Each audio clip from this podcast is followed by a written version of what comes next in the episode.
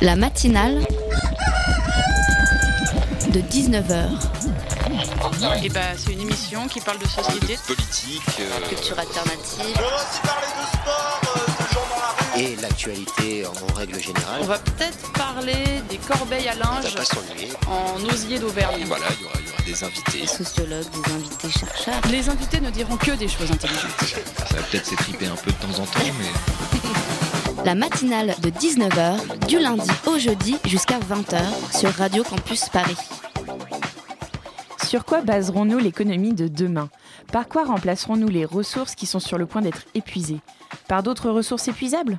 Nous en avons fait l'expérience. Fonder notre croissance sur la consommation, la disparition progressive de matières premières n'est pas une solution durable à long terme. Des chercheurs, parmi lesquels Idrissa Berkane, nous proposent de considérer l'économie de la connaissance pour remplacer celle des ressources. La connaissance, parce qu'elle n'a pas de limite. On n'arrêtera jamais d'apprendre. Elle est donc plus fiable pour avoir une croissance infinie elle aussi. La connaissance est une économie bien plus intéressante parce qu'elle se partage et on pourra toujours gagner en connaissance, jamais en perdre. Si je te donne mon savoir sur la recette de mon risotto aux fenouilles et que tu me donnes ton secret de la cuisson du saumon, non seulement chacun de nous repart avec deux connaissances, mais en plus nous en développerons une troisième, car nous ferons des liens entre saumon et risotto, et peut-être que nous inventerons un nouveau savoir, qui sait, un nouveau plat, à partir de ce que nous connaissons déjà. Dans ce cas, plutôt que de détruire notre vivier de ressources, si nous en tirions des connaissances, si la nature est une bibliothèque infinie, pourquoi brûler les livres qu'elle contient plutôt que de les étudier? Nous finirions par apprendre que nous n'avons pas besoin de détruire une partie de nos ressources pour faire du feu, pour se loger, se nourrir, se déplacer, etc. Monsieur Aberkan va même plus loin. Pour lui, échanger des connaissances, s'appuyer sur la nature, non seulement c'est une économie plus fiable, mais c'est bien plus rentable. N'hésitez donc pas à vous renseigner sur l'économie de la connaissance et sur la biomimétique, cet art de s'inspirer de la nature pour innover. Consommation durable, débat sur la jeunesse d'aujourd'hui et ses projets pour demain, tout cela et bien plus encore, ça commence maintenant. Bienvenue dans la matinale de 19h. La matinale de 19h, le magazine de Radio Campus Paris. Consommation et jeunesse formeront le beau plateau de ce soir. Autour du micro, tout d'abord, Éric Vastio et Florent, Gull pardon, de l'agence Bio. Nous aborderons avec eux les secrets et la face cachée du bio low cost. Julien, fidèle journaliste de Radio Campus, leur posera toutes ces questions. Et une seconde partie sera consacrée au Forum français de la jeunesse. Ce sont les élections présidentielles dans quelques mois et cet ensemble d'organisations entend porter la parole des jeunes jusqu'aux candidats. C'est notre invitée Pauline Rofast qui nous présentera les actions du forum. Et pour l'interroger, je serai accompagnée de Xenia. Nous aurons aussi le droit à un reportage de Claudia sur Éco-Cadeau Présent Durable. Et que serait la matinale du jeudi sans la chronique de Maureen? C'est drôle et ça pique, bref, de quoi zapper encore une nouvelle fois. Soirée promet de nous faire réfléchir sur le monde et les hommes de demain, alors surtout, restez avec nous. Tout de suite, place aux invités.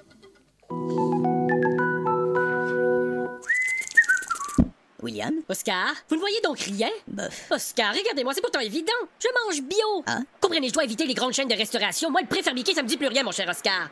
Moi, je bouffe bio, hein, des produits biologiques, sans OGM. D'accord. Il faut changer l'image de la mouette dans la conscience populaire des gens, Oscar. C'est décidé. Dès aujourd'hui, je montre l'exemple. Tu veux une frite? Vous l'aurez compris, nous commençons donc cette émission par un débat autour du bio. Quel est ce drôle de mot utilisé à tout va par les agences publicitaires? Qu'est-ce que ça veut dire bio? Florent Gull pourra nous en parler puisqu'il est directeur de l'agence Bio, la plateforme nationale pour promouvoir le bio de France et de Navarre. Bonsoir Florent. Bonsoir. À côté de lui, un réalisateur de documentaires. Il a réalisé cette année La face cachée du biolocost. Le bio est-il le même partout? Est-ce que les œufs bio achetés au marché à un petit revendeur sont tout à fait les mêmes que les œufs bio bon marché des grandes surfaces? Il nous donnera sa réponse. Bonsoir Eric. Bonsoir, euh, c'est un documentaire qui a été diffusé sur France 5. France 5. Très bien monsieur. Et nous serons également deux à vous poser des questions puisque Julien de Radio Campus Paris m'a rejoint. Salut Julien. Salut Camille. Alors pour commencer, j'aimerais vous poser plusieurs questions assez simples. C'est quoi le bio? Quels sont les critères pour qu'un produit soit bio? Et qui est-ce qui les définit, ces normes, ces critères? Alors je peux peut-être répondre. euh, Je crois que c'est votre voilà, euh, rayon. dans mon rôle, voilà. Euh, sans, sans jeu de mots, c'est mon rayon. Euh, oui, donc euh, un produit, un produit bio, euh, il est donc issu de l'agriculture biologique. Ça veut dire deux, deux choses. Soit c'est un produit non transformé et il est euh, donc, il a poussé, on va dire, dans des fermes qui sont euh, labellisées et certifiées agriculture biologique, ça veut dire que euh, on n'utilise pas de produits euh, chimiques de synthèse, on n'utilise pas d'OGM, euh, il y a un respect beaucoup plus fort du bien-être animal et on a effectivement une démarche vers une plus grande autonomie de la ferme qu'on exploite en tant, que, paysan. Ça, c'est les critères vraiment de base. Après, il y a des choses plus, détaillées, mais c'est vraiment le point, les principes de base de l'agriculture biologique. Après, on peut avoir des produits transformés, et là, on part de ces produits frais, et on a un produit composé à partir de produits bio, et donc qui doit contenir au minimum 95% de, produits bio pour être euh, lui-même euh, défini comme bio. Alors dans les, années 60, le bio c'était plus un mode de vie euh, respectueux de l'environnement et des animaux. Aujourd'hui, dans votre documentaire, euh, vous nous dites que ça s'est métamorphosé, que c'est devenu un business. Alors euh, comment est-ce que le bio peut devenir un, business?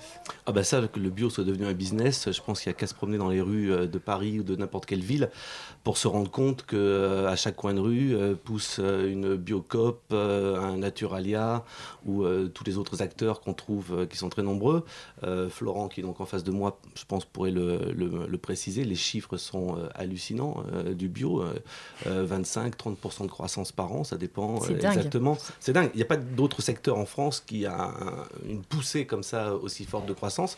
Et effectivement, ça pose un problème, enfin, en tous les cas, ça pose une question. Alors Euh, comment on peut expliquer ça éventuellement, cette croissance euh, Mais est-ce que c'est une mode? Oui, est-ce que c'est Voilà, est-ce que c'est ah bah, une c'est mode est-ce que ça va retomber? Ah, là, c'est plus une mode. Je, pense Mais pas oui. que ça soit une mode. Est-ce que ça va retomber forcément après avoir une force croissante Il y a un moment, il y a une croissance, il y a un moment donné où les choses se stabilisent? Ça, c'est euh, ce qui se passe euh, dans la nature, on va dire. C'est euh, normal. Euh, mais non, je pense pas que ça soit une mode. Les gens veulent manger bio. Les gens ont pris conscience qu'ils en avaient marre de manger à longueur de temps euh, des pesticides, tous les produits chimiques qu'on peut trouver. Et ils veulent effectivement euh, manger bio aujourd'hui. Ce qui se passe, c'est que ce bio est en train de devenir industriel. Et euh, la question qu'on peut se poser, c'est est-ce qu'on n'est pas en train de retomber dans les travers de ce qu'on appelle le conventionnel, c'est-à-dire l'agriculture intensive? Euh, C'est des questions, en tous les cas, que j'ai posées dans le, dans le documentaire. Parce que pour, préciser un peu sur cette dynamique dont on parle là, c'est vrai que les progressions chaque année sont spectaculaires. hein, ce que disait euh, euh, M. Bastio est très juste. Euh, simplement, il faut quand même ramener les choses à, leur juste valeur. On est aujourd'hui sur un marché de la bio en France qui représente 7 milliards d'euros. C'est à peine 3% de l'agroalimentaire aujourd'hui en France. hein. donc on est certes dans une dynamique très forte. On reste quand même dans quelque chose qui est assez, malheureusement aujourd'hui, encore faible. Donc le développement de la bio, vous l'avez dit, effectivement, c'est pour des vrais moteurs. C'est-à-dire que les gens veulent consommer des produits meilleurs pour l'environnement, meilleurs pour leur santé. On est que, je dirais, au début de l'aventure. Il faut vraiment qu'on puisse continuer ce mouvement-là. Et c'est vrai que c'est spectaculaire, l'ouverture d'un certain nombre de magasins. C'est quand même des surfaces qui sont beaucoup plus réduites euh, que des grandes surfaces. Et euh, dans les magasins euh, en grande distribution, on voit apparaître de la bio. C'est pareil. Ça a été spectaculaire parce qu'on n'avait pas vu jusqu'à maintenant des rayons bio. On peut pas dire qu'ils prennent une place énorme. Encore une fois, ces 3% sont quand même très significatifs. Eric, dans votre documentaire, vous parlez de l'esprit bio. Est-ce que, est que vous pouvez un peu expliquer ce que c'est euh, Oh ben l'esprit bio c'est euh, ce qu'on appelle entre guillemets euh, les écolos quoi. C'est un espèce de rapport à la nature qui va être assez poussé, une considération de la terre, du bien-être animal. C'est un peu la projection qu'on a quand on parle du bio. Effectivement on voit un paysan peut-être avec une moustache en train de retourner la terre. La réalité n'est déjà plus ça. Alors, C'est quoi la réalité du coup? Bah, la réalité, comme dans le documentaire on peut le voir, c'est les fermes euh, en Espagne, euh, les, grandes fermes qu'on trouve dans la région euh, d'Almeria et plus loin, en Andalousie, où là ce sont des milliers d'hectares qui sont, qui sont cultivés. J'ai réussi à rentrer dans une, dans une, dans une ferme où on fait du... du ils font de la tomate cerise. Bon, c'est plus de 2000 hectares. C'est euh, des serres gigantesques qui donnent directement sur la Méditerranée, donc toute la pollution qu'on peut avoir et attendre euh, de ces serres. Et c'est 900 personnes qui travaillent simplement à la transformation. Donc moi, je veux bien euh, qu'on dise le bio, c'est super délicieux, parce que c'est un argument aussi. hein. Euh, le bio, c'est bon. Est-ce qu'on peut faire du bio délicieux, avec une bonne saveur? Dans des, dans des serres comme ça, à perte de vue, euh, avec un process industriel Parce que là, justement, c'est clairement euh, un- une visée marketing, parce qu'on sait que l'Espagne, justement, est euh, grande, producteur- euh, grande productrice de tous les fruits et légumes de base, comme la tomate. Bien ou, sûr. Euh, Donc, est-ce que aussi on peut se demander si ces, territoires bio ne sont pas encore infectés par les choses qui n'étaient pas bio avant et qu'on a produites il y a quelques années en plus sur ces terres-là? Ouais, alors ça, non, on peut pas dire ça.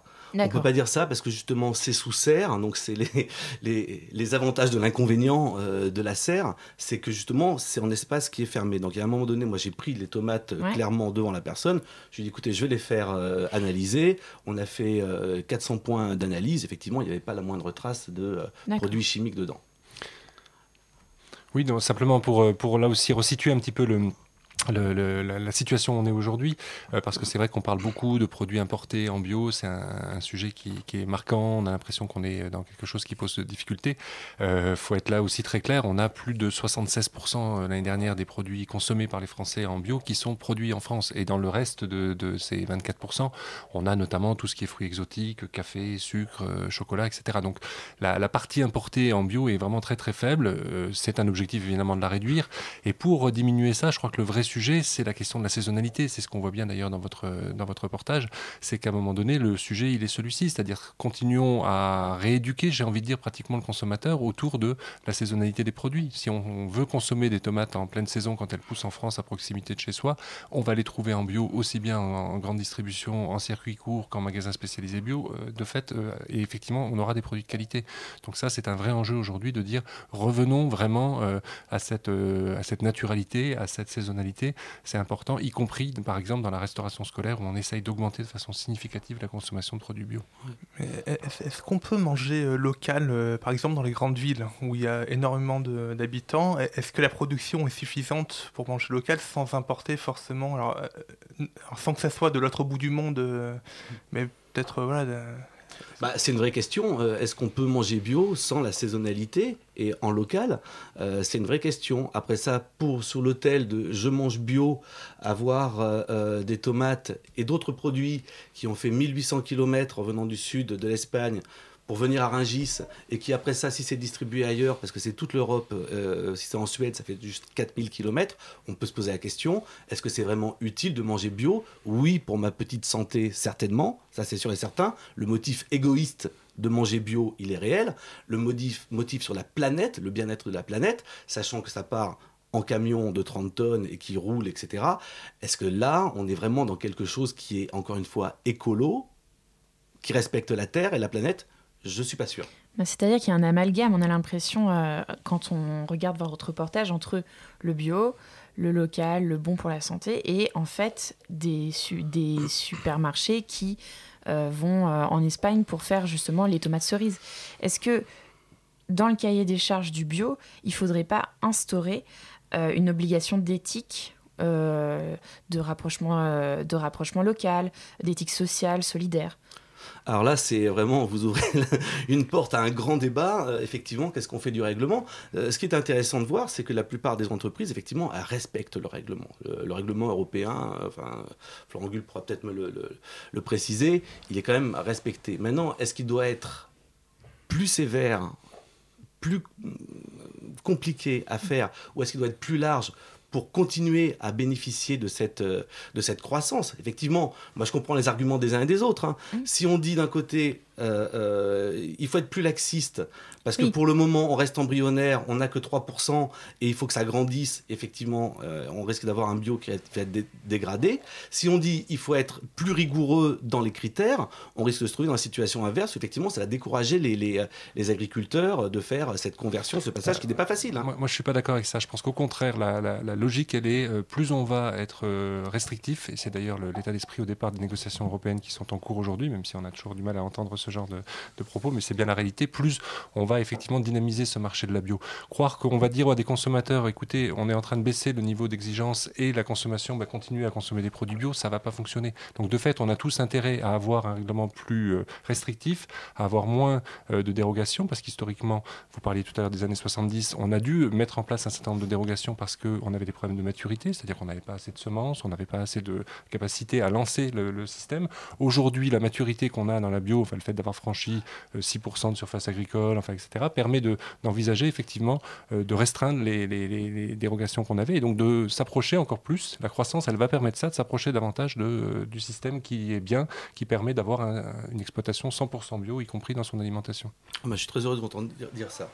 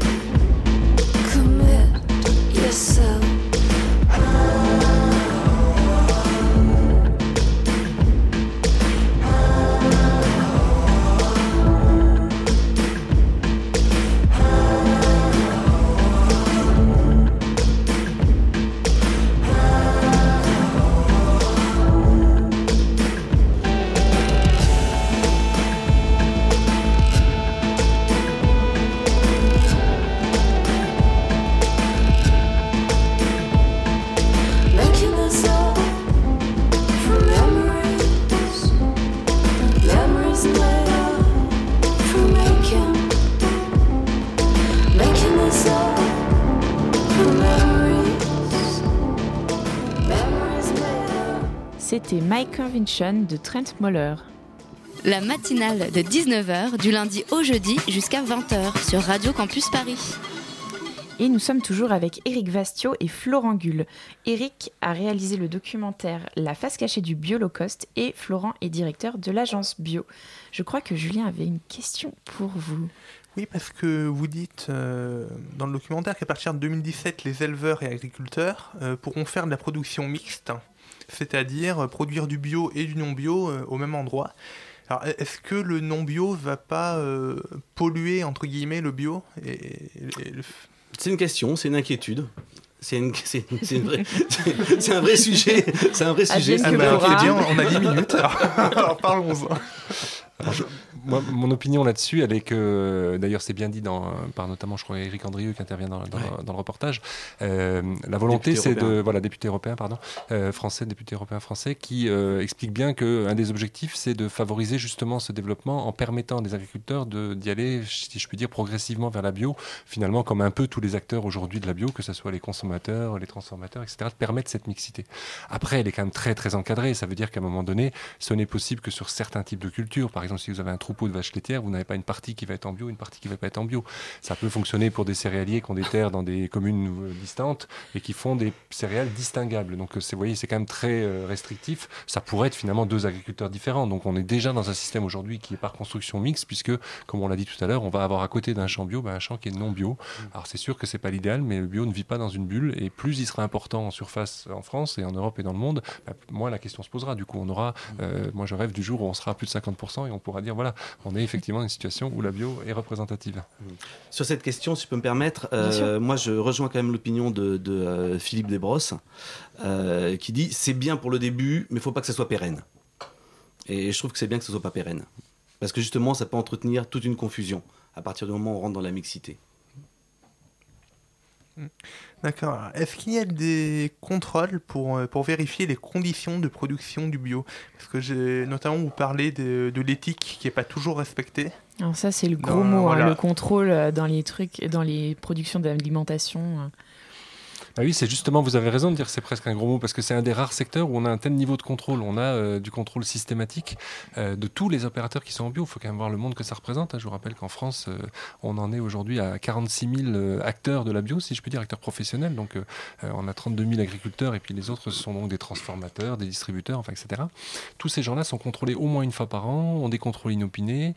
on parle souvent d'une obligation de moyens, mais ça va bien plus loin que ça. C'est-à-dire que si dans ces contrôles, on trouve des traces de pesticides restants, on va aller chercher d'où ça vient, si effectivement il y a eu euh, une fraude ou une, erreur de manipulation qui amène à ça. Donc oui, la bio est un secteur très contrôlé, euh, de façon très rigoureuse par des organismes indépendants, etc. etc. Hum, ça n'a pas été montré dans le documentaire parce que je ne pouvais pas mettre toute la matière que j'avais, mais j'ai passé quand même deux jours avec euh, l'organisme certificateur numéro un en France, et je les ai suivis dans les contrôles.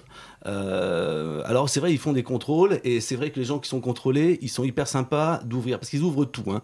Ils ouvrent la production, ils ouvrent le carnet, euh, ah le, cahier de compte, ils ouvrent tout. Et vraiment, le contrôle, il est fait. Après ça, si on, si on passe à la question de est-ce que euh, il y a des contrôles qui sont faits sur les conditions de travail des gens? Non, parce qu'ils n'ont pas le mandat tout simplement. on ne leur demande pas de le faire. La question qu'on peut se poser ensuite, c'est les contrôles effectivement qui viennent de l'étranger. Est-ce que les contrôles à l'étranger sont faits de façon aussi rigoureuse Pour l'importation, voilà. Et du coup, c'est le pays étranger qui est responsable du contrôle dans, dans son pays. C'est l'organisme certificateur euh, qui s'occupe de ça. On a donc, du coup, oui, pour continuer sur ce qui était dit, c'est tout à fait juste. On a une cohésion de contrôle complet sur l'Union européenne. Et après, quand c'est ce qu'on appelle un pays tiers, donc un pays hors Union européenne, euh, c'est effectivement aux pays qui souhaitent importer des, pays, euh, des produits pardon, euh, labellisés bio en Europe de prouver que son système de, de, réglementation et son système de contrôle est tout aussi pertinent que celui de l'Europe. Donc, c'est cette base, elle existe. Il n'y a pas beaucoup de pays hein, qui ont ces accords avec l'Europe, donc on ne peut pas non plus considérer qu'on a une invasion de produits venant d'autres pays. Et donc, on est très rigoureux sur cette question d'équivalence qui est donnée aujourd'hui. Après, le niveau de contrôle, ben oui, encore une fois, c'est un des rares secteurs qui est aussi contrôlé, donc on peut toujours imaginer qu'il n'est pas assez. Juste sur les conditions sociales que vous abordez à l'instant, c'est vrai qu'indirectement, on sait qu'il y a des choses. Les agriculteurs sont mieux rémunérés, euh, globalement en bio. Ils ont euh, des conditions de travail plus intéressantes d'abord parce qu'ils manipulent pas de produits euh, chimiques de synthèse. Donc indirectement, il y a quand même des aspects sociaux dans ce cahier des charges, mais ils ne sont pas aussi poussés que peut-être on pourrait l'imaginer demain. Alors, est-ce qu'une une espèce euh, hybride peut être bio? Parce que voilà, on voit euh, dans le, le, producteur de tomates cerises, mm. par exemple, qu'il utilise des espèces euh, hybrides plus résistantes. ça, je l'ai pas dit. Hein. Ça, c'est vous qui le dites. Ah, c'était pas. Ah, pas dit que c'était des hybrides. Est-ce qu'on peut avoir des clémentines bio, par exemple? Est-ce qu'on parle des clémentines bio? Ouais, je sais pas si c'est exactement des espèces hybrides, les clémentines. Enfin, euh, je pense que vous avez peut-être une, euh, une, précision à apporter là-dessus. Oui, on peut avoir des espèces euh, hybrides dans le bio, ouais. Mais bien sûr. Bien sûr. Et alors, j'avais une autre question pour vous. C'est-à-dire des espèces qui ne vont pas se reproduire d'une année sur l'autre. Oui, éventuellement. Oui, ça... mais c'est un problème. Oui, bah c'est aussi. Est-ce que ça pose problème justement ou pas? Apparemment non du coup. Ben écoutez, c'est comme ça. Euh, ouais, bien sûr, ça pose problème. On, on Mais alors là, on rentre dans des choses. C'est vraiment, on s'attaque à une montagne. On non, mais par exemple faire du bio génétiquement modifié, est-ce que ce serait envisageable aujourd'hui? Ah Non, ça c'est pas possible. Je vous ai dit tout à l'heure, les OGM sont strictement interdits dans, dans la bio, et ça c'est un des sujets de vraiment de principe qui, qui est incontournable. D'une certaine manière, on est passé à, à, de notre, à notre mode de production conventionnel parce qu'il était efficace pour nourrir toute une population, pour produire assez et toute l'année. Aujourd'hui, on est 7 milliards 400 000. On pourrait nourrir tout le monde. Je ne dis pas qu'on le fait bien sûr, mais on pourrait. Alors ma question c'est la suivante. Est-ce qu'on peut nourrir une population mondiale de manière éthique en jouant sur le local? Et si oui, comment? Alors justement, en faisant de l'agriculture biologique, c'est ce qui a été dit par beaucoup de, chercheurs récemment, ça commence enfin à, être euh, écrit, prouvé, etc., de dire justement, c'est ce que ce qu'a défendu Eric Vastio tout à l'heure, ça veut dire vraiment défendre une bio qui a du sens, qui est locale, qui reprend une autonomie euh, euh, de nourriture pour les populations dans les différents pays et qui ne repose pas sur des échanges internationaux où on avait spécialisé telle et telle zone pour produire une partie de la production, pour aller produire du soja en Amérique du Sud, pour nourrir après des animaux en Europe, revenir vraiment un principe de, bio, c'est-à-dire, comme je disais tout à l'heure, notamment l'autonomie d'une exploitation agricole entre la nourriture des animaux et euh, effectivement ce qu'on y fait pousser. Euh, c'est vrai que les projections, euh, votre question est très pertinente. on va se retrouver très rapidement à l'horizon 2050 avec quasiment 9 milliards de personnes sur Terre, donc 80% des gens vivront dans les villes. Donc effectivement, comment est-ce qu'on va faire pour nourrir ces gens c'est un horizon qui est assez rapide, hein, ça arrive dans quelques années. Euh, est-ce qu'on va continuer à aller chercher des produits qu'on va euh, aller faire pousser dans des zones désertiques avec des travailleurs qu'on va faire venir euh, de l'autre côté de la Méditerranée et puis des camions qu'on va envoyer partout en Europe pour que les villes qui ont les moyens vont s'alimenter en bio? C'est une vraie question. Est-ce que l'agriculture urbaine qui est en train de se développer partout dans le monde, à New York, là j'étais à New York pendant trois mois, euh, j'ai pu le voir, euh, à Chicago, à Détroit, la mairie de Paris, Paris en général n'est pas en reste dessus. Est-ce que c'est viable? Je le souhaite, j'espère que ça va avancer. L'agriculture urbaine, il ne faut pas que ça tombe non plus dans des dérives, mais ça semble être une des solutions. Alors, euh, alors, dans votre euh, documentaire, donc on entend qu'on est à une évolution euh, fondamentale du bio, entre le bio ah. éthique et industriel. C'est quoi qui va faire la différence, selon vous? Eh ben, c'est est-ce qu'on est-ce qu'on va est-ce qu'on va continuer à dire ok c'est très bien de faire du bio en masse avec des critères qui sont respectés au niveau de l'Union européenne, mais qu'on va pas baisser Est-ce qu'on va effectivement faire rentrer cette notion peut-être de, produits locaux? Ça c'est important. Est-ce qu'on va continuer à manger des poires qui viennent d'Argentine euh, en France euh, au mois de juin? C'est quoi l'idée derrière de faire ça? D'accord. Est-ce que pour, euh, finir, on a encore une minute, vous dites qu'on a perdu en 100 ans 75% de diversité des semences en, bio. comment on peut expliquer ça? Que, comment est-ce qu'on peut expliquer la, la, la, la, perte de diversité des semences de... Bah, la perte de diversité des semences, c'est qu'à un moment donné, il y a des gens qui ont compris qu'il fallait des semences qui poussent très très bien, très très fort, qui ont appauvri certaines semences, qui en ont rajouté d'autres, qui ont forcé un petit peu la nature d'une certaine façon pour garder que les semences qui vont faire que, bah, si on prend l'exemple des tomates, elles vont pouvoir euh, se transporter plus facilement, elles vont être plus résistantes euh, au froid ou au chaud, et à l'arrivée, bah, vous savez, c'est les pommes euh, toutes brillantes là qu'on a un petit peu partout. C'est ça. Florent, un dernier mot? Oui, non, je pense que cette dernière question, elle est, primordiale. Il faut qu'on retrouve de la diversité euh, dans les productions et dans la consommation. Les consommateurs sont friands de retrouver, oui, des, produits qu'on ne voyait plus, euh, différentes sortes de pommes, de poires, euh, des, ce qu'on appelle aussi les, fruits et les légumes moches, de, repartir sur l'idée de dire, voilà, on n'est pas obligé d'avoir quelque chose qui brille, qui est du même format tout le temps. on sait que dans la nature, c'est pas comme ça, donc c'est forcément étonnant pour un consommateur qu'il habite dans une ville ou à la campagne de se dire, bah, je consomme des choses qui se ressemblent tout le temps et qui n'ont pas finalement ni d'odeur, de, d'odeur, ni de forme, ni de goût particulier. Il faut qu'on retrouve la vraie, euh, la vraie valeur des choses.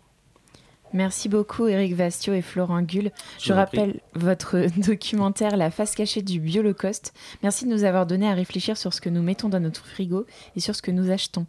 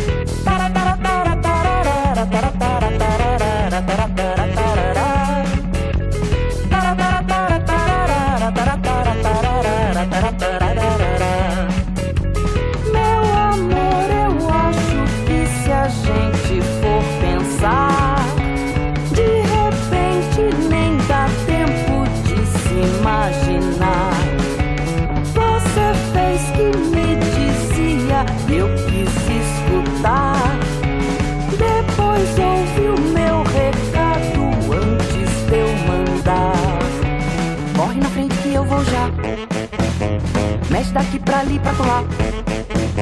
Chegue primeiro que eu tô lá. Quem já tá indo por lá já tá. Toque certeiro, tarataratá. Dance, balanço pra lá, pra cá. Diz que já foi que eu fui quem já. Volta voando de onde estará. Já fui faz tempo, nem deu pra notar. Mesmo escondendo, não dá pra negar. Toque certeiro pra onde apontar. Toque certeiro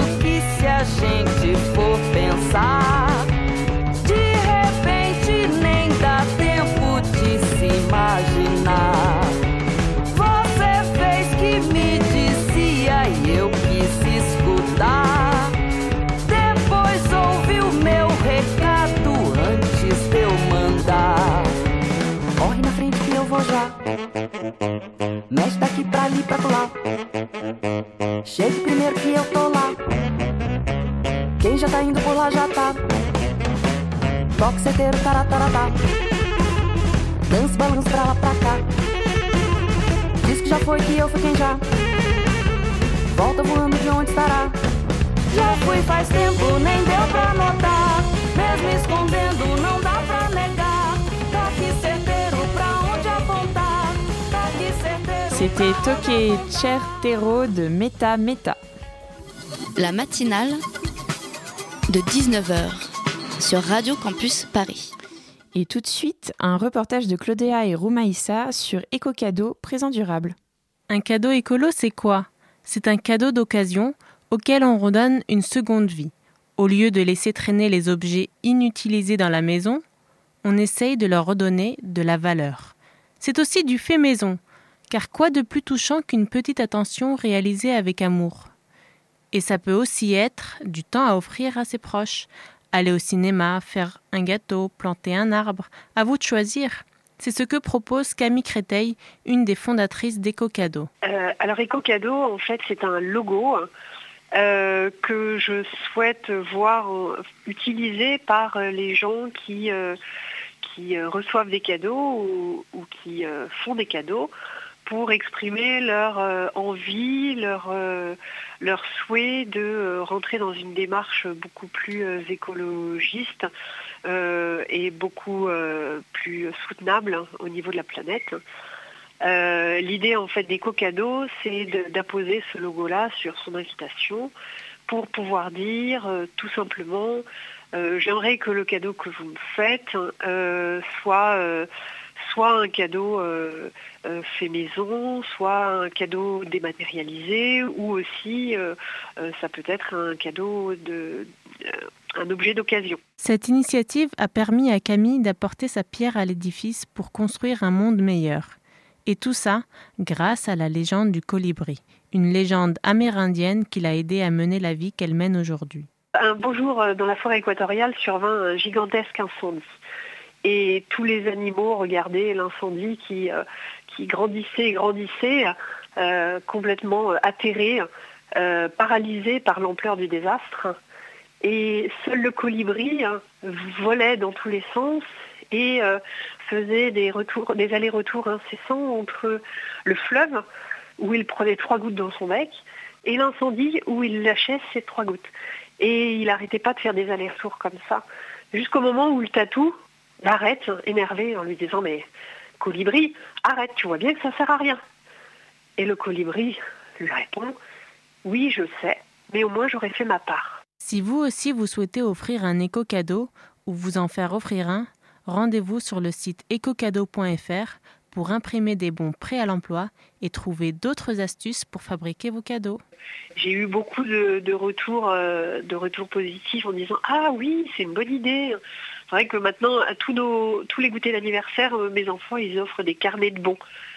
Et, euh, et les enfants, les enfants, ils adorent. hein, les, ceux qui reçoivent ça, ils adorent. euh, Si ce concept vous a donné envie de lutter contre les déchets lors de vos prochains anniversaires ou pour Noël, vous pouvez aussi faire un cadeau 100% écolo, un arbre à l'emballage respectueux de l'environnement. Claire Serby est la fondatrice des Présents Durables, une marque d'emballage cadeau en tissu qui va bientôt devenir une entreprise. Une idée qui vient de loin. Bah, à un moment donné, euh, j'ai donc découvert les furoshiki. Ce sont des emballages cadeaux euh, à la japonaise. Donc, c'est des carrés de tissu euh, qui, euh, de façon traditionnelle au Japon, sont utilisés pour emballer. Donc, pas que seulement les cadeaux, mais notamment les cadeaux. Et donc, en découvrant les furoshiki, je me suis dit, mais bien sûr, euh, le tissu, c'est très bien pour remplacer le papier. Et j'ai d'abord, euh, bah, pour moi, mon entourage, mes propres cadeaux, commencé à confectionner aussi d'autres euh, formes d'emballage, des pochettes en tissu. Le prix de l'emballage en tissu peut sembler plus important que celui d'un emballage en papier, mais cela s'explique notamment par les choix d'une production locale. Il y a plusieurs, euh, raisons euh, qui justifient effectivement ce prix. D'abord les, coûts de fabrication, parce que c'est un produit qui est confectionné en, France, donc euh, notamment dans un atelier dans le Val-de-Marne avec des personnes en situation de handicap, dans un ESAT. La deuxième chose, c'est des tissus qui ont été choisis, sélectionnés, jolis, qui font, qui donnent un aspect cadeau et qui, et qui sont prêts à l'emploi. En plus, c'est bientôt Noël. Pourquoi pas ne pas remplacer les papiers avec des jolis tissus colorés on parle beaucoup des emballages cadeaux au moment des fêtes de Noël, mais il faut bien penser que des cadeaux, on en fait toute l'année et que c'est à Noël qu'on visualise le plus l'impact, euh, enfin la masse de papier cadeau et d'emballage cadeau qui est euh, jeté, euh, parce qu'on le voit tout d'un coup, mais en réalité tout au long de l'année, on en produit tout autant. Il n'est pas trop tard pour s'équiper, même si tous vos, même si tous vos cadeaux sont déjà prêts et emballés pour Noël, il n'est pas trop tard pour s'équiper pour le restant de l'année. Alors, si vous n'avez pas d'idée pour vos cadeaux, visitez le site internet présentsdurable.fr pour des cadeaux complètement écolos.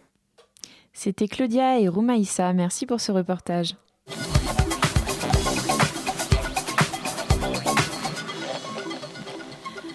Comment intéresser les jeunes au débat politique? De quelle manière faire entendre les voix de la jeunesse aux hommes qui nous gouvernent? Ce sont les questions auxquelles tâche de s'intéresser, de répondre le Forum français de la jeunesse. Quelle est cette drôle d'organisation publique? Eh bien, c'est Pauline Rofas qui est venue dans les studios de Radio Campus pour nous en parler. Bonsoir Pauline. Bonsoir. Et avec nous autour de la table, Xenia s'est installée pour poser toutes ces questions à Pauline. Salut Xenia. Bonsoir. Alors, le Forum de la jeunesse, il est créé en 2012 et il rassemble une quinzaine d'organisations, de l'UNEF au syndicat général des lycéens, en passant par les jeunes écolos et la jeunesse ouvrière chrétienne. Pauline, vous, vous êtes d'abord membre de l'UNEF avant d'être engagée dans le Forum de la jeunesse. Est-ce que c'est important pour vous d'allier les deux? Oui, tout à fait. Euh, je pense que c'est effectivement essentiel et l'UNEF a des revendications euh, en propre, mais ça nous semble toujours utile de pouvoir aboutir à des revendications et des propositions euh, qui puissent être partagées par le plus grand nombre de la jeunesse ouvrière chrétienne, comme vous avez pu le dire, aux jeunes de l'UDI, à des organisations associatives, lycéennes, étudiantes. Des gens avec qui vous pouvez être en opposition a priori et du coup tout le monde débat autour de la table. Exactement. Euh, parfois, sur certains sujets, on peut ne pas être d'accord, mais la beauté du Forum français de la jeunesse, euh, c'est que par euh, le travail de discussion et euh, le fait de se mettre euh, tous ensemble autour de la table, on aboutit à un certain nombre de propositions euh, communes qui, du coup, permettent de faire entendre les jeunes euh, dans, dans le débat. Est-ce que tous ces jeunes ont les mêmes besoins? On pense que effectivement il y a des situations différentes pour les jeunes. C'est pas la même chose quand on est étudiant boursier ou quand euh, on n'a pas accès à une formation et qu'on n'a pas le droit au RSA. Pour autant, on pense qu'il y a une même aspiration, c'est celle d'avoir accès euh, à l'autonomie, de pouvoir faire ses euh, propres choix de vie, de pouvoir s'engager, de participer à la société, etc. Il y a quand même beaucoup de choses qui, qui rassemblent les jeunes. Et est-ce que vous pouvez nous décrire le Forum de la jeunesse à ceux qui n'en ont jamais entendu parler?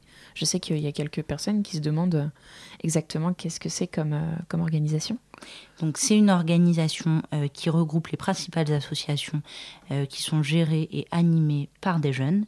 Il y a plusieurs types d'associations euh, en, en, son sein. On a des associations, enfin on a déjà les organisations étudiantes, qu'elles soient syndicales, mutualistes, ce genre de choses. On a également des organisations lycéennes, des organisations associatives euh, et enfin des organisations euh, qui sont partisanes. Mais donc leur euh, point commun, c'est d'être toutes à destination des jeunes et surtout gérées par des jeunes. Et donc au Forum français, français de la jeunesse, c'est la jeunesse qui prend la parole afin d'avancer le débat public. Et qu'est-ce que vous considérez comme approprié Quel âge vous considérez comme approprié pour un jeune afin de participer au débat public? Je crois qu'il n'y a pas tellement d'âge. Par exemple, une des propositions euh, du Forum français de la jeunesse, c'est la possibilité euh, pour euh, n'importe quel jeune, quel que soit son âge, de pouvoir participer, par exemple, à la création d'une association et donc de pouvoir s'engager. Et s'engager, c'est aussi participer à la société. J'ai lu quelque part que c'était à partir de 30 ans qu'on considérait qu'on était plus jeune. Est-ce que vous êtes d'accord avec ça? Est-ce que vous... Oui, ça... Oui, mais... Il y a des gens qui ont 36 ans, mais on ne veut pas les virer. non, mais c'est... Euh, à la limite, c'est ça peut être une barrière qui peut sembler euh, un petit peu euh, artificielle euh, ou quoi. C'est sûr que on n'a pas exactement les mêmes, les mêmes préoccupations quand on a 35 ans que quand on en a 18 ou 20. Et notamment, un, un des trucs qui permettent aussi de fixer cette barrière d'âge, c'est les formes de discrimination qu'aujourd'hui connaissent les jeunes. Par exemple, on n'est pas, on pas traité de la même manière si on a 23 ans ou si on en a 26, parce que quand on a moins de 25 ans, on n'a pas accès au RSA. C'est aussi tout un tas de, euh, de finalement d'exclusion euh, des jeunes à la fois du processus démocratique et à la fois euh, des, des droits communs qui permettent aussi de fixer cette, cette barrière-là. Mais alors, est-ce que ça a du sens, du coup, de réunir tous ces jeunes autour de l'idée de jeunesse? Parce qu'on est d'accord, il y a plein de jeunes différents. Est-ce que ça a du sens, par exemple, d'avoir des jeunes écolos plutôt que d'avoir les écolos? Est-ce que ça a du sens de se réunir autour de ce concept? Je pense que ça a du sens parce que même si les jeunes, ils ont des situations et des préoccupations qui parfois peuvent être un petit peu différentes, ils ont tous une même aspiration, le fait de, pouvoir euh, faire leur euh, propre choix, accéder à l'autonomie et participer euh, à la vie démocratique dans notre pays. Et trop souvent, on s'aperçoit que les politiques, elles sont, elles sont vendues comme à destination des jeunes, mais sans que les jeunes soient souvent inclus, euh, mis dans la boucle, mis dans la discussion, pour que les politiques qui sont faites euh, a priori euh, pour eux, elles puissent vraiment répondre à leurs besoins. Et typiquement, on parle, vous parlez des jeunes écolos et, de l'écologie, c'est notre génération qui subit déjà les, les, conséquences du réchauffement climatique, mais qui les subira d'autant plus. donc c'est important, d'autant plus, de faire entendre la voix des jeunes là-dedans. Et de quelle manière exactement est-ce que la jeunesse participe à la vie politique de la France? Il y a plusieurs manières différentes. Euh, là, on a observé euh, dans le, dernier quinquennat euh, que la jeunesse, elle avait souvent été associée à des décisions. C'était le cas quand, par exemple, le Forum français de la jeunesse pouvait euh, rencontrer différents acteurs comme euh, le délégué interministériel à la jeunesse. Là, on a le Conseil d'orientation des politiques de jeunesse auprès du Premier ministre qui va être créé et qui va permettre aux jeunes de pouvoir être associés à un certain nombre de décisions. Et par contre, on observe aussi que quand la jeunesse, à contrario, n'est pas écoutée, n'est pas inclue dans le processus, la jeunesse, elle se mobilise et elle fait entendre sa voix tout de même. Et c'est ce qu'on a pu observer notamment dans la mobilisation contre le projet de loi travail. Et alors sur votre site, vous dites que euh, les jeunes abordent des questions qui les concernent. Mais est-ce que tout n'est pas susceptible d'intéresser un jeune, y compris la retraite, euh, le cumul euh, des prêts, je ne sais pas, mais... Si, en soi, en soi, tout est susceptible d'intéresser les jeunes, mais c'est vrai qu'on est, on est un petit peu... On ne peut pas non plus parler de, tout tout le temps, et donc on a fixé un certain nombre de propositions, de, de, questions qui nous semblaient un peu prioritaires. Est-ce qu'en général, vous pensez que la vie de la jeunesse française devrait vraiment être améliorée Et dans quel domaine? Oui, la, vie de la jeunesse française, elle, doit être améliorée. Je peux vous donner euh, quelques chiffres. Euh, par exemple, on a euh, de plus en plus de jeunes qui sont sous le seuil de pauvreté. Quand on prend l'accès à l'emploi, on a un quart des jeunes qui sont aujourd'hui au chômage, voire même la moitié des jeunes qui sont au chômage dans certains territoires, euh, notamment des territoires euh, particuliers périurbains ou ruraux, etc. On a des difficultés d'accès aux études et de réussite dans les études pour, les jeunes et des fortes inégalités qui, se, démontrent là-dedans. Donc il y a beaucoup de domaines dans lesquels les choses pourraient s'améliorer. La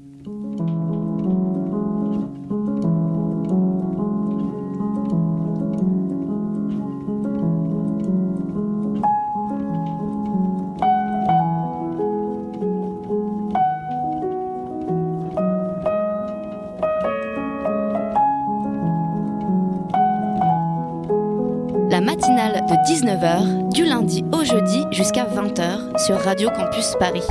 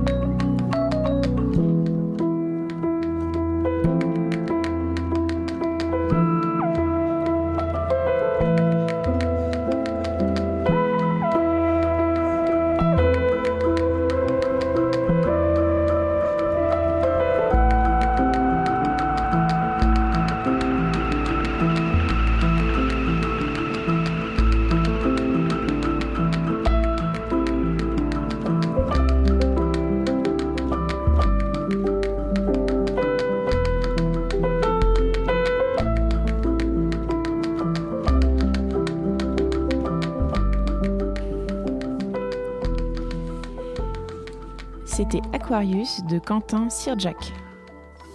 La matinale de 19h, le magazine de Radio Campus Paris. Et nous sommes toujours avec Pauline Rofast pour parler du Forum français de la jeunesse. Justement, euh, Pauline, ça fonctionne comment la vie du Forum? Vous vous réunissez régulièrement? Qui se réunit? C'est les représentants des associations, j'imagine? Tout à fait. Euh, on a euh, le conseil du Forum français de la jeunesse euh, qui comporte du coup tous les représentants des, organisations membres qui se réunit une fois tous les trois mois et qui acte les grandes décisions concernant le forum. Et on est obligé de faire partie d'une association pour venir au Forum, j'imagine Est-ce que moi, en, tant que candidate libre, ne faisant pas partie d'une association, je peux venir au Forum? Alors effectivement, il y a des critères en fait euh, selon les différents collèges, que ce soit le- qui sont un peu différents selon le collège étudiant, le collège associatif, le collège partisan, etc., qui déterminent si une organisation peut en faire euh, partie. Mais par ailleurs, on organise des événements qui sont ouverts à tous les jeunes. Notamment en ce moment, on organise un cycle de soirées débats euh, qui permettent de discuter de tout un tas de sujets. On a fait euh, santé, sexualité. Euh, là dernièrement, euh, c'était la question de la participation des jeunes euh, à la vie démocratique. Et là, euh, tout le monde peut venir et on en fait euh, pas mal de communication. Est-ce que le Forum français de la jeunesse anticipe de jouer un rôle actif lors des élections présidentielles en mai euh, 2017 C'est bien notre objectif, euh, puisqu'on pense que euh, c'est euh, aux jeunes de s'organiser pour faire en sorte que leurs paroles euh, soient euh, entendues. Et c'est notamment pour ça qu'on a euh, publié un livre blanc du Forum français de la jeunesse, qui récapitule nos, les 22 propositions phares du Forum français de la jeunesse. Et qu'est-ce que c'est comme propos et comment elles sont censées améliorer les conditions de vie des jeunes? Alors, il y a donc 22 propositions. je, donc, je ne vais pas pouvoir toutes vous les détailler et vous les dire. Et alors, pourquoi 22 il y avait une raison particulière Non, pas de raison pas mis d'objectifs, de, de, propositions. Non, non, non, non. On a, en fait, dans le passé, le Forum français avait publié un certain nombre d'avis, de textes un petit peu plus détaillés sur un certain nombre de thématiques, et le livre blanc a permis de condenser tout ça. et donc 22 propositions, pas une ou cinq, parce qu'on estime que les problématiques liées à la jeunesse, elles sont vastes et elles ont besoin d'une réponse et d'une intervention globale et qu'il n'y a pas une solution miracle, une proposition phare. Et du coup, on a organisé nos différentes propositions en trois axes. La question du développement de l'accès à l'engagement pour les jeunes. Ça, c'est le premier. Deuxièmement, la question de la participation des jeunes à la vie démocratique, etc. Et troisièmement, l'accès aux jeunes aux droits communs. Alors justement, vous parlez de faire participer les jeunes. L'une des autres des, propositions que vous avez dans le livre, c'est de développer la consultation directe des citoyens à tous les niveaux de décision. Mais est-ce que c'est pas un peu compliqué aujourd'hui de demander l'avis des jeunes quand on voit le niveau d'abstention? Je pense qu'à l'UNEF, vous le savez très bien, quand il y a les élections euh, pour, euh, pour les conseils dans les facs, il y a très très peu de jeunes. Derrière, ma question, c'est comment on intéresse les jeunes à la politique? Comment on fait? C'est une vaste question. Oui. Pour intéresser les jeunes à la politique, je pense que la première des choses, c'est que les jeunes, ils ne doivent pas avoir le sentiment que quand ils s'expriment, que quand ils font part de leurs revendications, eh bien qu'on ne les écoute pas et qu'on les laisse de côté. Et donc c'est aussi pour ça qu'on veut développer les, les consultations directes des, des citoyens, parce qu'on pense qu'aussi plus les jeunes ils sont euh, mis dans la discussion, qui sont entendus, qui sont inclus dans le processus, et non pas qu'on les met de côté et après on dit cette politique elle est pour vous, euh, plus les jeunes ils se sentiront euh, évidemment concernés. Moi je trouve que trop souvent on blâme les jeunes de leur non-participation aux élections en leur disant que finalement c'est leur faute, etc., avant de réfléchir aux sources finalement de cette abstention et à pourquoi les jeunes ils ont de plus en plus une défiance envers les institutions et les processus démocratiques. Et comment est-ce qu'on peut devenir membre de votre association pour participer effectivement à la vie politique et à la démocratie? Alors, il faut intégrer une des organisations euh, membres euh, du, du, FFJ. Bien se renseigner, du coup. Bien se renseigner. Et par ailleurs, euh, par ailleurs, il y a encore des organisations qui peuvent, à l'heure actuelle, intégrer le, le, Forum français de la jeunesse. Il ne faut pas hésiter à, à venir nous voir. Dernière petite question, Pauline. Quand vous aurez 30 ans et même bien après, promettez-vous d'écouter les jeunes gens de demain? Oh, J'espère. Merci, Pauline, d'avoir été avec nous ce soir. On croise tous les doigts pour que le futur président écoute le forum et les jeunes de manière générale. La matinale de 19h, le magazine de Radio Campus Paris. Du lundi au jeudi jusqu'à 20h. Et si vous êtes en galère pour trouver des cadeaux de Noël et que votre budget s'élève à quelque chose comme 10 000 dollars, vous pouvez tout à fait vous rabattre sur la marque à la pomme. Bonjour Maureen. Salut Camille, oui, la fameuse marque à la pomme, celle qu'on adore tous absolument détester et qui rivalise chaque année d'ingéniosité pour nous donner envie d'acheter un truc qu'ils ont fabriqué qui ne sert à rien, mais dont on va s'auto-persuader qu'on en a absolument besoin. Et ce mois-ci justement, on a vu arriver sur nos écrans de télé une nouvelle pub de la marque, toute pleine de la magie de Noël, toute pleine de couleurs, de vert, de rouge, de lumière, d'enfants avec des bonnets et des cagoules qui chantent, les enfants bien sûr, pas les cagoules, et de parents émerveillés qui reprennent en cœur ces petits hymnes de l'hiver qui sont de bon la dinde farcie et le chocolat chaud. Oui, bon, rien de très étonnant jusqu'à présent, mais rassure-moi, il se passe quand même un truc dans cette pub.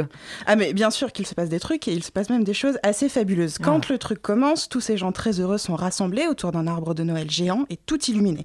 Mais euh, le rassemblement, il est brutalement interrompu par le surgissement d'un monstre redoutable qu'on voit d'abord boiter d'une démarche menaçante à contre-jour et qui se dévoile peu à peu à la lumière du sapin.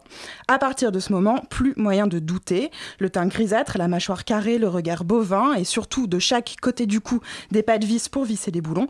Tout rappelle ici la créature infâme du docteur Frankenstein. Les gens s'écartent, retiennent leur souffle, grimacent d'effroi, ils ont peur, ils sont un peu gênés, mais le monstre ne se démonte pas, et au lieu des boulons, il visse de chaque côté de son cou des ampoules rouges et vertes. Ensuite, il entonne d'une voix hésitante un cantique de Noël, après avoir discrètement déclenché une instru sur son iPhone quand même. Oui, parce que euh, les monstres ont des iPhones, et ne l'oublions pas, on est dans une pub. Et là, la magie de Noël opère, le monstre est rejoint par une petite fille trop mignonne dont la voix innocente et cristalline résonne dans la nuit, et d'un coup, les gens bien sûr n'ont plus peur car cet enfant chante, et euh, ils se mettent du coup eux aussi à chanter. Bref, tout le monde s'aime, c'est Noël, et Apple de conclure avec ce slogan programmatique, ouvrez votre cœur à tous. Mais ça a l'air d'être un si beau message, je te sens pourtant tellement sceptique. Tu as bien raison Camille, je suis toujours sceptique et en même temps dans cette pub il y a vraiment de quoi. Difficile en effet de ne pas reconnaître ici dans la créature de Frankenstein la figure du clochard guenillé, affamé et puant qu'on a tous déjà croisé quelque part. Si si, euh, souvent d'ailleurs, souvenez-vous, c'est dans le métro. L'air de rien, on partage avec eux un wagon pendant quelques stations, mais à bonne distance, attention, le voyage se fait le nez planqué dans nos écharpes pour se protéger de l'odeur et le regard fixé sur un bouquin, prospectus, le portable du voisin, bref, sur à peu près tout, sauf sur ce pauvre homme affalé trois sièges plus loin au bout de la rame. Dans la pub Apple, la créature de Frankenstein évoque clairement ce monstre urbain qui hante le métro et dont personne ne s'approche. Ce sont par exemple les mêmes guenilles ou le même air effrayé et gêné de la foule autour, et surtout, ce sont tous deux des figures d'altérité radicale. Il n'y a rien qui s'oppose plus à une foule de citadins pressés d'aller au boulot ou d'en revenir qu'un SDF hagard dans le métro, et il n'y a rien qui s'oppose plus au blanc de la classe moyenne de la pub Apple qu'un monstre gothique tout droit sorti de l'imagination d'Hollywood. Mais justement, pourquoi faire ce détour par Frankenstein et ne pas faire passer le message de tolérance avec un vrai personnage de SDF Eh bien, c'est là justement la magie de Noël. J'évoquais à l'instant Hollywood et ce n'est pas pour rien. Avec cette pub, on est effectivement face à une stratégie toute hollywoodienne qui consiste à dissoudre les scandales socio-historiques ou sociétaux dans un registre surnaturel. Alors je m'explique. On voit ça par exemple dans des séries comme True Blood, comme Vampire Diaries ou encore The Originals, dans lesquelles les questions ethniques hein, qui continuent de travailler la société américaine sont prises en charge par une hiérarchie raciale surnaturelle du type les vampires, qui sont d'ailleurs souvent blancs, sont plus puissants que les sorcières, qui elles-mêmes sont plus puissantes que les loups-garous, qui souvent ne sont plus puissants que personne. Les problèmes soci sociétaux des Noirs, des Latinos, des Asiatiques, des Amérindiens sont ainsi recouverts par le divertissement. Ils disparaissent dans la fiction, se dissolvent dans la magie. Eh bien, c'est exactement ce qui se passe dans la pub Apple. En donnant littéralement une voix à la créature de Frankenstein et en fédérant autour d'elle une utopie de tolérance, on fait disparaître ce clochard honteux, on le renvoie aux marges de la société, au fond de sa rame de métro, là où personne ne pourra ou ne voudra le voir. Voilà donc comment dépolitiser la tolérance, un concept pourtant éminemment politique, mais vidé ici de toute sa substance et de toute son histoire, pour n'être plus réduit qu'à un slogan vaguement commercial. Ouvrez votre cœur à tous, proclame la pub Apple, et surtout bien sûr à personne. Et surtout achetez Apple. Merci Maureen pour cet instant magie de Noël. Mais à votre service, bien sûr. Et nous finissons la matinale ainsi. Retrouvez l'émission en podcast et en rediffusion sur radiocampusparis.org à 13h demain. Merci encore à Pauline Rofas d'être venue nous présenter le Forum français de la jeunesse. Merci à Eric Vastio, réalisateur de la face cachée du bio low cost, et à Florent Gull, président de l'agence Bio. Merci à Maureen pour sa chronique, à Claudia et Romaïssa pour leur reportage, ainsi qu'à Julien et Xenia pour leur co-interview. Merci à Rémi pour la réal et aux coordinatrices Elsa et Marion. À suivre sur Radio Campus Paris, c'est In situ. Salut l'équipe Salut à tous Alors ce soir, on vous emmène sur le plus grand gisement de dinosaures d'Europe. On a invité donc une paléontologue qui était sur place cet été et va nous raconter notamment une grande découverte qu'elle a faite. Il s'agit d'un dinosaure. Alors je vous donne juste un petit indice. Il a de grandes plaques sur le dos. C'est un herbivore. Il fait à peu près 5 mètres de long. Voilà, je vous en dis pas plus. À tout de suite. Oh, le beau programme en perspective. Restez bien accrochés, on vous envoie nos meilleures ondes. C'était la matinale de 19h. À très vite sur Radio Campus Paris.